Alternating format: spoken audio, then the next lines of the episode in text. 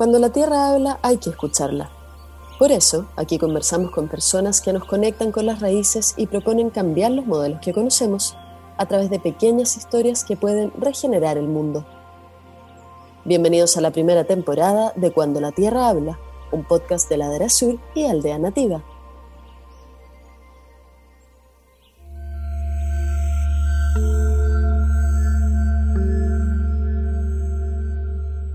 Para introducir nuestra temporada de Cuando la Tierra habla, quisiera presentar a nuestros coanfitriones Carolina Pizarro, de Aldea Nativa, a Michelle de Rurange, de Chile Huerta, y a José Luis Calfucura, de la Cocinería Mapuche, quienes me acompañarán en los ciclos de regeneración, producción y alimentación respectivamente, conversando y entrevistando a nuestros invitados que tendremos en esta temporada. Acá les compartimos una pequeña conversación como introducción a la temporada con estos coanfitriones que amo y admiro. Bienvenidos a Cuando la Tierra habla.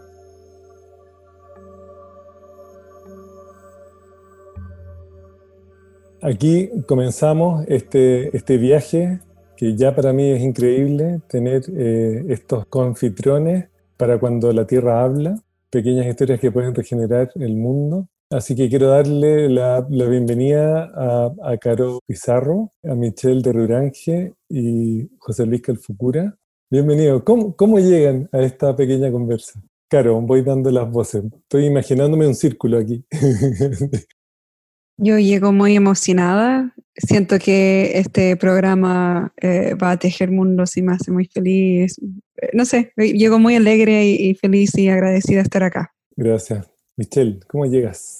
Ronnie, también súper agradecida con, con, una sensación también de que me voy a nutrir mucho de todo esto y que espero también poder aportar en, con un granito de arena de, de, lo que estamos tratando nosotros de construir como familia eh, y también a modo individual, que para mí es como algo que vibra desde lo más profundo de mi ser, esta forma de vida, digamos. Así que inmensamente agradecida por, por esta invitación. Muy, muy bienvenida. José Luis, ¿cómo llegas a esta pequeña conversa? Contento porque a mí me, cuando me pongo a hablar de cocina, eh, no paro.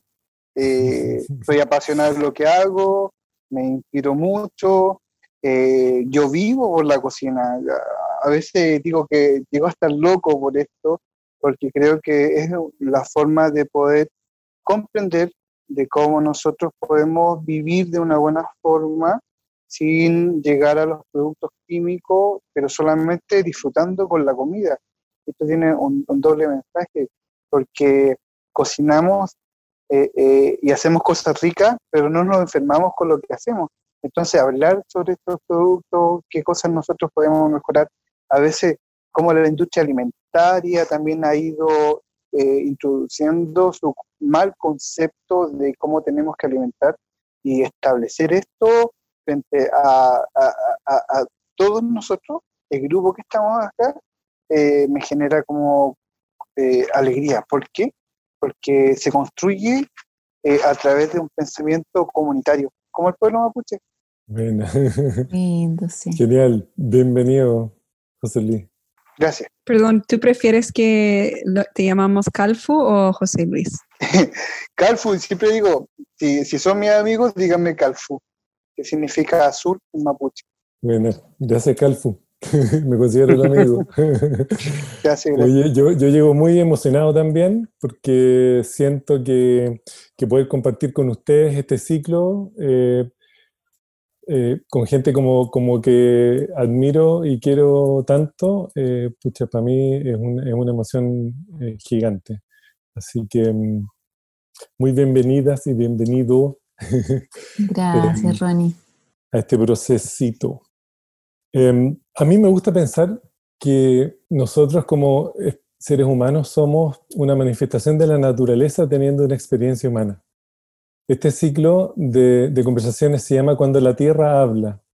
Y cuando la Tierra habla, eh, ¿qué te dice, Michelle?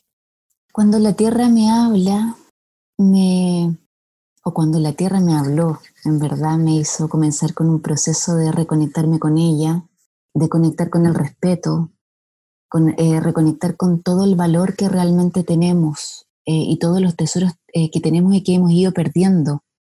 Y de alguna manera yo siento que me, me ha hablado a través de, todos estos procesos que han tenido como saliendo, de armar mi huerta, pero no armar cualquier huerta, sino que un poco lo que dice Galfu de, de, que todo esto sea con respeto, con amor, desde semillas limpias, atesorando todo eso, eh, entendiendo que nuestro alimento nos tiene que nutrir y no enfermar, entendiendo que somos capaces de estar fuera del sistema, de que somos capaces de producir nuestros propios alimentos, y no solamente para nosotros, sino que también para la comunidad, generar esta energía que motive y que ayude y que entre todos podamos ir construyendo esto.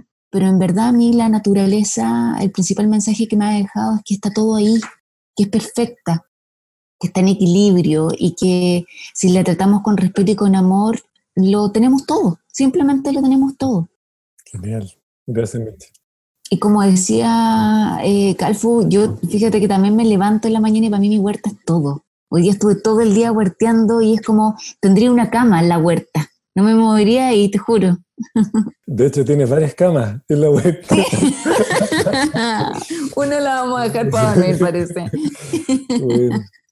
gracias. Y a ti, Caro, cuando la tierra habla, ¿qué te dice? Me dice, mm, yo soy tú y tú eres yo, tú eres mí y somos resilientes, nunca lo olvidas. Muchas gracias. Calfu, y para ti, cuando la tierra habla, ¿qué te dice? Yo me, he puesto a escuchar bastante los mensajes que, que dan los ancestros. ¿Quiénes son nuestros ancestros? Mi padre, que está en forma espiritual, las machis también, que tienen una conexión con, con, con Bienechen, Dios creador, los sueños también, que como interpretamos los sueños y, a lo que nosotros nos da como un aliciente o algo que nos está mostrando hacia el futuro, cuando nosotros sabíamos, los del pueblo mapuche, que por, por un legado ancestral la, la máquina había, había, había hablado y habían, se habían dado cuenta como la tierra nos estaba dando mensajes y que los mapuches, como estamos muy conectados a ella, es un mensaje teníamos que tomarlo en cuenta. Eh, ¿Cómo habla la tierra? Eh, el año que pasó floreció la quila. Uno, cualquier persona dirá, pero ¿qué tiene que, qué tiene que ver que florezca la quila, la quila? Es muy raro que florezca la quila. La quila, para que todos tengan como conocimiento, es el tipo de bambú que se da para el sur. Es como maleza. Y la quila cuando florece da una semilla y esa semilla es rica para los ratones. Cuando los ratones empiezan a consumir esto, se alimentan, se provean, se, salen en mayor cantidad. La población de ratones, por lo tanto, no solamente comen las semillas de la quila, empiezan a comer los otros sembrados que hay. Por lo tanto, hay escasez de alimentos, eh, pestilencia, y esto nos da eh, una incertidumbre frente a lo que viene. Entonces, ese mensaje que da la tierra solamente en su floración excesiva de Quila, es como nosotros interpretamos y vemos realmente tengamos cuidado con lo que se, con lo, con lo que se nos está dando eh, interpretar cómo, cómo está funcionando el medio ambiente. Uno puede ser en forma generalizada, puede ver de repente que los polos se están derritiendo. También está hablando la Tierra ahí, pero lo, lo renombro y lo explico.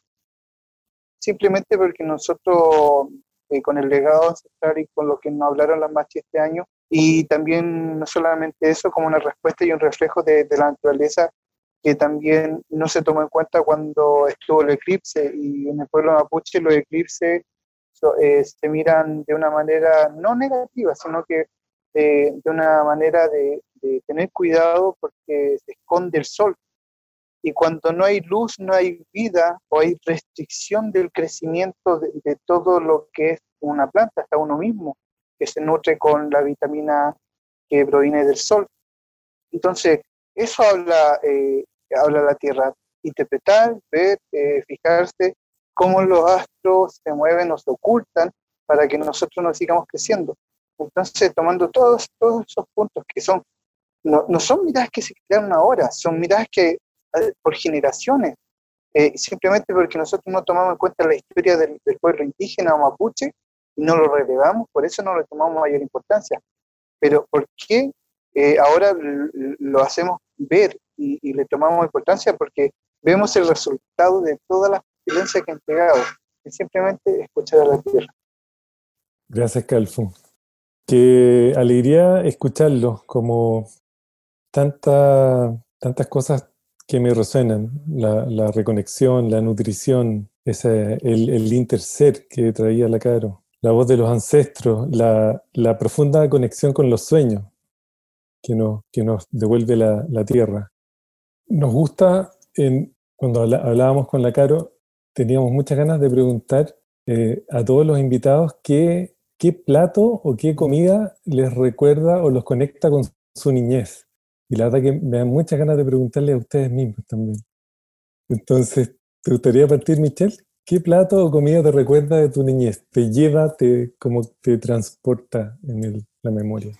Eh, las cazuelas. Yo soy santeguina, pero mis papás tuvieron eh, la gran eh, generosidad de llevarnos al año, cuando yo tenía un añito, de, de llevarnos a vivir al sur, donde pasé gran parte de mi infancia y donde teníamos huerta comíamos de la huerta. Entonces cosechábamos papitas, eh, ajo, me acuerdo. Yo siento que ese calor de la olla compartía, de la familia, el sabor calentito de lo que preparaba la mamá o la abuela. Yo creo que una cazuela, una cazuela definitivamente. Qué bueno.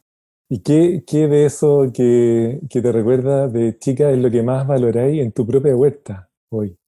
Eh, yo siento que el, que mi alimento tenga, tenga mi energía y saber que primero darle el valor a las semillas que estoy ocupando y entender que hay, hay sabiduría, hay amor, hay generaciones de preocupación y de responsabilidad cuidando esta semillita. Eh, y segundo, que, que, un poco también lo decía el Calfu, de, de entender que mi alimento me nutre. Por lo tanto, yo no como por saciar una ansiedad, yo como por nutrirme. Entonces, cada vez que yo estoy comiendo una hojita de mi huerta, yo estoy entendiendo que hay una energía que está entrando a mi cuerpo y que me va a servir como medicina también. Y eso para mí es tremendamente importante. Entonces, poder comer de lo que yo misma produzco con mi amor y con toda esta cadena maravillosa de personas que, que, permitieron que yo pudiese tener esta semilla para generar mi alimento inicialmente, eh, para mí es un tesoro. Ya deja de ser alimento, es un tesoro lo que me estoy eh, comiendo. Gracias, Michelle. Caro, ¿cuál es ese plato que te recuerda de tu niña? O sea, hay dos platos, porque uno me recuerda a mi mamá y otro me recuerda a mi papá. Entonces, el plato, el plato, justo para, para decir lo que dijo la Michelle, para mí el de mi papá es la cazuela.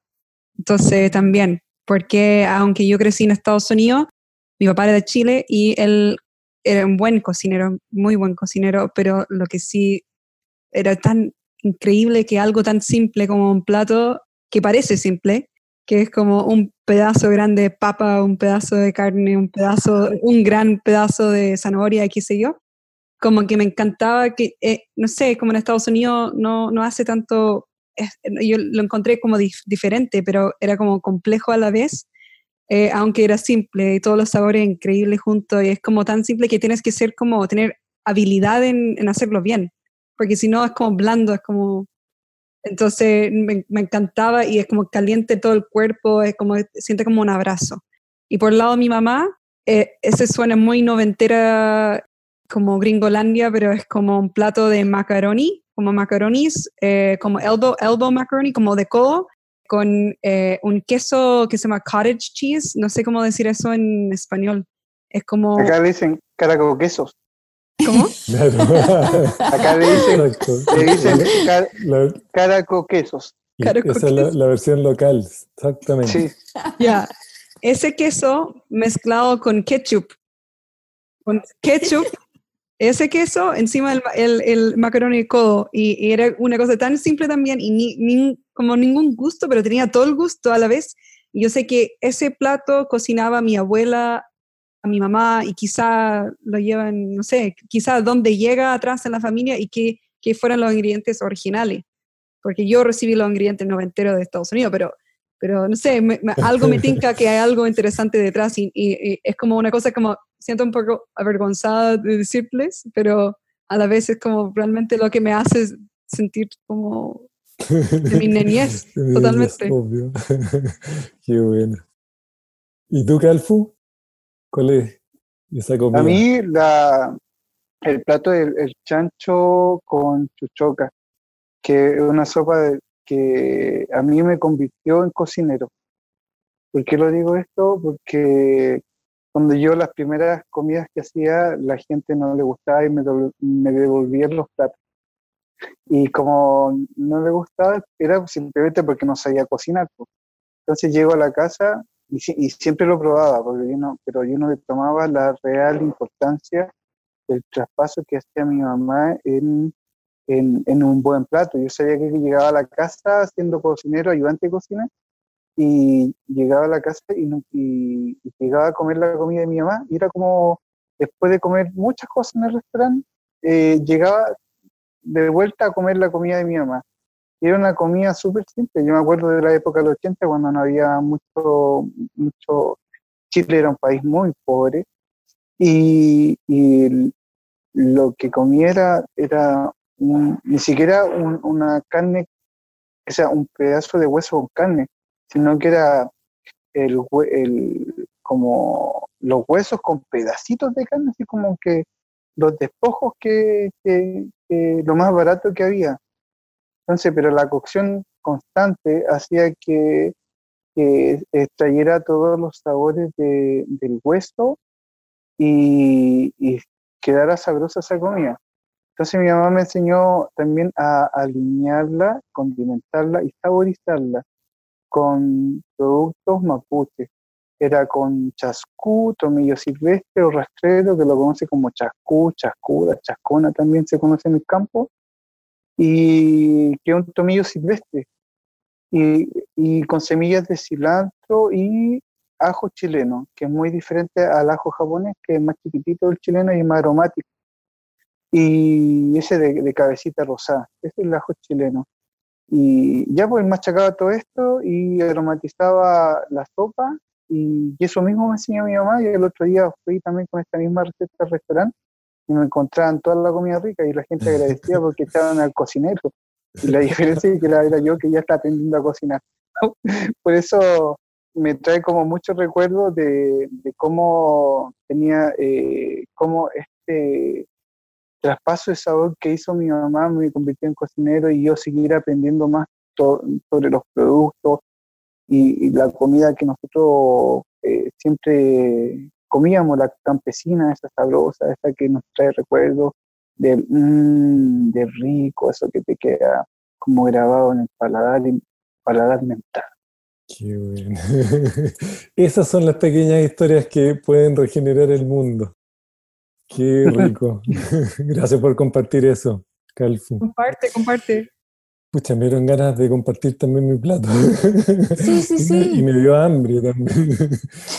Eh, yo me recuerdo de, muy, de muy chico, mi, papá era checo y, y, y, uno de los mejores amigos de mi papá tenía un restaurante. Y a ese, el, tío, el tío Carlos. Y el tío Carlos le enseñó a cocinar su mamá y su abuela y hacían unos platos increíbles, muy como autóctonos de, de, Europa como del, del este.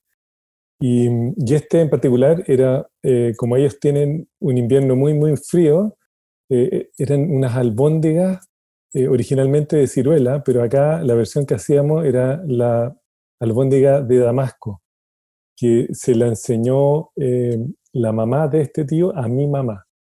Y, y entonces, cuando eh, salían los, los, los, damascos en diciembre, eh, era un clásico para nosotros hacer estas albóndigas, que era una masa muy finita con la que se envuelve la fruta y luego se cuece en, agua em, y se, se, hace pan rallado, rallábamos pan, lo tostábamos y envolvíamos después de sacar estas albóndigas con pan rallado y le poníamos encima un poco de azúcar flor, mantequilla derretida y las partíamos. Y era algo, pero increíble, o sea, increíble también que comíamos una vez al día, porque después de comer eso, eh, era imposible volver a comer ese día. Eh, y, me, y, me, recuerda mucho la niñez porque era como que toda la familia se ponía a cocinar, ¿no? Unos rayaban el pan, otros hacían la masa, mm. otros eh, como envolvían la, la, fruta. era increíble. Otros lavaban la fruta y era como que sí, como que me recordó mucho a este como concepto de, de la familia y de, y de cómo un plato que era como de afuera se podía eh, como localizar, ¿no? Eh, entonces muy bonito, cambiándole la fruta y todo.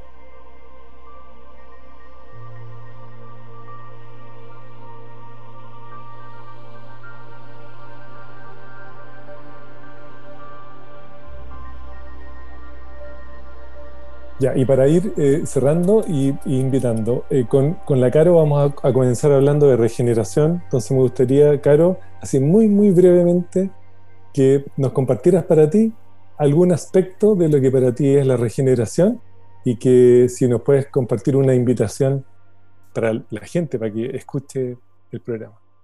Sí, para mí la regeneración, como que por un tiempo estaba siguiendo como lo que era la sustentabilidad y me di cuenta a lo largo del camino que como para qué queremos sustentar lo que ya tenemos, como lo que tenemos, como que tenemos que mejorarlo, no, no solamente sustentarlo.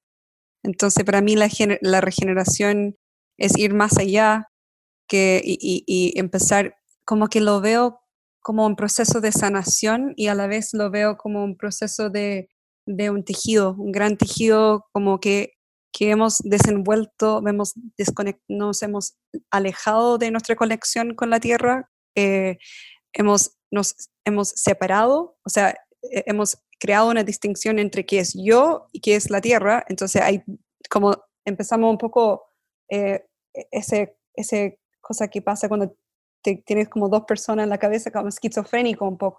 Entonces e-, es como buscando los hilos juntos, después de una explosión que, o un distanciamiento, empezando de, tomar los hilos y, y, unirlos y tejer de nuevo lo que, lo que era eh, y mejor, más bonito, porque también yo creo que un gran principio para mí en la regeneración es como crear belleza también de nuevo. Entonces todo lo que viene de esto, de esta regeneración, eh, eh, puede aparecer como, como cualquier cosa, pero puede ser como la agricultura, la producción, los sistemas de cadena de valor, la alimentación, qué sé yo, negocios, em, comunidades, em, bienestar, pero es como que empezando de ver todo como algo holístico, algo unido, y empezando de, no importa dónde empiezas, pero comienzas y, tomar un hilo, empezar de tejer. Ese para mí es eso. Eh, ¿Te gustaría invitar a los eh, oyentes, auditores? Ah, sí, sí, me encantaría que, que cada persona que escucha este podcast, eh, esta serie, este programa, que empiece a reflexionar sobre qué es el hilo para él, para esta persona, para ti, qué es el hilo para ti, que te gustaría tomar y empezar a tejer. Entonces, no, no, no tenés que preocupar dónde empezar, solo comienza. Eso. Gracias, Caro. La temática de la regeneración tiene tantos aspectos, tiene tantas eh, como perspectivas y vamos a abordar varias de ellas con unos invitados increíbles que tenemos, que ya los vamos a ir compartiendo. Michelle, contigo vamos a compartir los episodios de producción. ¿Qué es para ti? ¿Qué es, qué, es, ¿Qué es, lo que está como en el centro? ¿Cuál es el alma de, de la producción? ¿Y cómo te gustaría invitar a los auditores?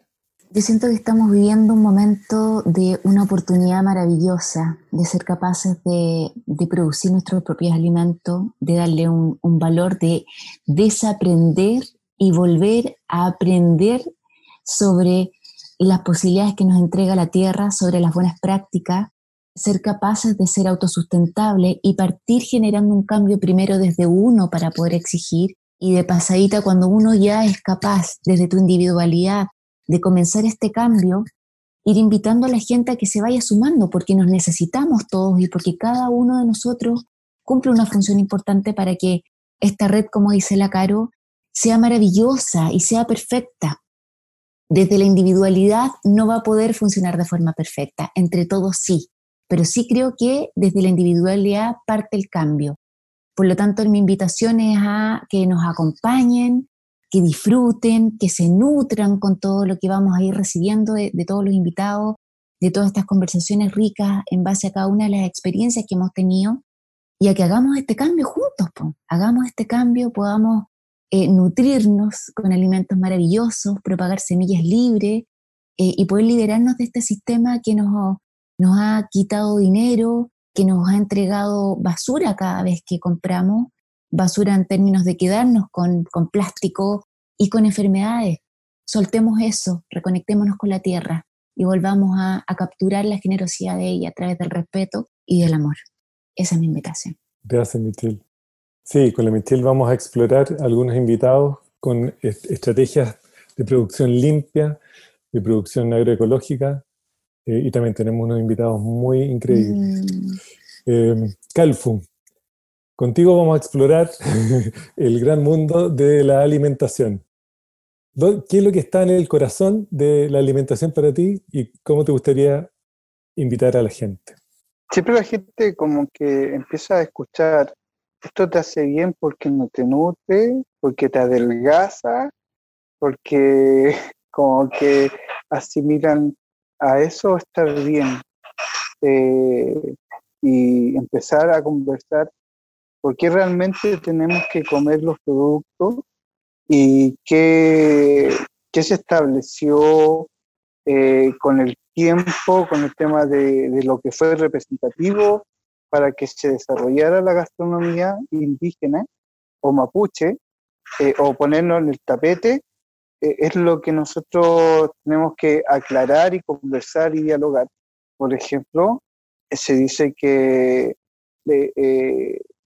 que el merquén tiene propiedades positivas para, para todo y hace bien, y todos los productos mapuche te hace bien, y no todo te hace bien, todas eh, las cosas o los productos eh, hacen bien en cierto periodo. Siempre se habla también que, que te hace, que no quiero redundar, se habla que los productos te hacen bien, pero lo que no comprenden, la gente empieza a consumir eso, eso en cantidad pero lo que realmente se están enfermando porque están abusando de un producto. Y lo que tienen que generarse acá con estas conversaciones es por poder entender y comprender cuándo y dónde y cómo me como este producto. Y así fortalezco la etapa de crecimiento de mi vida. Entonces, eh, conversar de, gastronomía, de los productos mapuche y cómo son relevarlos en cada proceso de mi vida es lo que nosotros nos está faltando. Porque siempre se habla que la cocina mapuche es buena, pero solamente se quedan con lo bueno, pero no con el tecnicismo, por qué llega a ser bueno y cuáles son las propiedades alimenticias, es lo que nos falta. Y generar esas conversaciones. Yo, lo, yo lo digo porque cada vez que lo establezco la gente se sorprende. Se sorprende como por ejemplo cuando eh, por generaciones nosotros, a ver, últimamente más que por generaciones, nosotros eh, le incorporamos pimienta a la comida, y yo le explico la que la pimienta ahora nomás se está introduciendo, en el, eh, hace poco se introdujo a la gastronomía o, al consumo masivo de, los chilenos, pero la, pimienta es un producto que lo ocupan otros pueblos, que no se asimilaba a nuestra costumbre y por eso cuando comemos pimienta nos hinta, nos, nos genera dolor de estómago. Y uno empieza a deducir y a buscar por qué la pimienta le hace mal al chileno, simplemente porque tiene eh, madera es una madera y la madera no, es, no lo sintetiza el, el, el, organismo. Entonces, por eso genera esa malestar. Y conversar sobre todos esos tips eh, que la gente no tiene idea porque nosotros nos estamos enfermando a veces con productos que no son ni siquiera de nuestro diario comer, eh, la gente lo agradece. y cuando empezamos a decir cuáles son los productos mapuches que se mantuvieron por generaciones y tenemos que volver a consumirlos, eh, doy el ejemplo de mi tía que tiene más de 100 años y es simplemente por lo que ha comido, por el tema de las huertas, producir sus productos, eh, lo otro de, del consumo de los productos que vienen de la tierra, simplemente que los cultiva ella, y de qué manera también tenemos que, estar, y como dice la Caro, eh, generar los hilos de quiénes son los proveedores, quiénes son las personas que lo realizan, eh, y, hacer este conversatorio nos va a dar la pauta de construir toda esta unión de estas grandes personas que estamos en este momento para poder eh, generar tendencia y que la gente siga consumiéndolo. Eh, dar con buenos ejemplos a través de nosotros que estamos acá, podemos construir algo lindo con esto. se tiene que establecer, se tiene que conversar. Y si no hay diálogos de conversación, o cuáles son las respuestas que tenemos en cada parte, en cada porque somos profesionales en, todo nuestro, no destacamos nuestra área, y si no, y, y si no lo conversamos, no lo dialogamos, esto queda, eh, este conocimiento ancestral que tenemos nosotros los mapuches, así igual el conocimiento eh, eh, de ustedes, profesional, se queda ahí, estancado, no avanza. Y cuando lo compartimos y generamos esto lo que dice la Caro, como muy sabiamente, y como dice la Michelle, el cultivar su tierra, estamos accionando a que todos nuestros amigos que van a escuchar estas grabaciones van a generar conciencia y vamos a poder de otra manera, como reiteraba, eh, el cambio no lo, no lo podemos hacer eh, eh, en conjunto, pero lo hacemos a través de nuestros corazones y cada corazón va a ser la unión de, y el entrelace de todo esto y los que está haciendo la cara. Y tú como también, Rona, como estás gestando y guiándolas las conversaciones, puedes tener respuesta de todos nosotros para que la gente quede encantada con lo hermoso de que es la, la cocina y la forma de alimentarse y nutrirse a través de la comida indígena. Genial, y ya me imagino las preguntas que les vamos a hacer a nuestros invitados Calfu. Eh, oye, bueno, genial, muchas gracias por, por, esas invitaciones. Yo siento profundamente que estamos en, en tiempos muy desafiantes, desafiantes no solamente eh, desde lo que comemos y desde lo que producimos, sino que desafiantes desde nuestra manera de estar en el mundo. Así que no me cabe duda que todas estas conversaciones se van a, se van a empezar a tejer y me encanta que también aportemos a la tradición oral, ¿no? de volver desde un podcast un poquito y desde las conversaciones eh, para que haya menos filtro entre, entre lo que aparece de la sabiduría de cada uno de los invitados y lo que queremos transmitirle a la gente. Así que muchas gracias y quedan todos muy invitados a ustedes por, por, acompañarnos y a todo el mundo para poder escuchar este ciclo de Cuando la Tierra habla, pequeñas historias que pueden regenerar la Tierra. Gracias.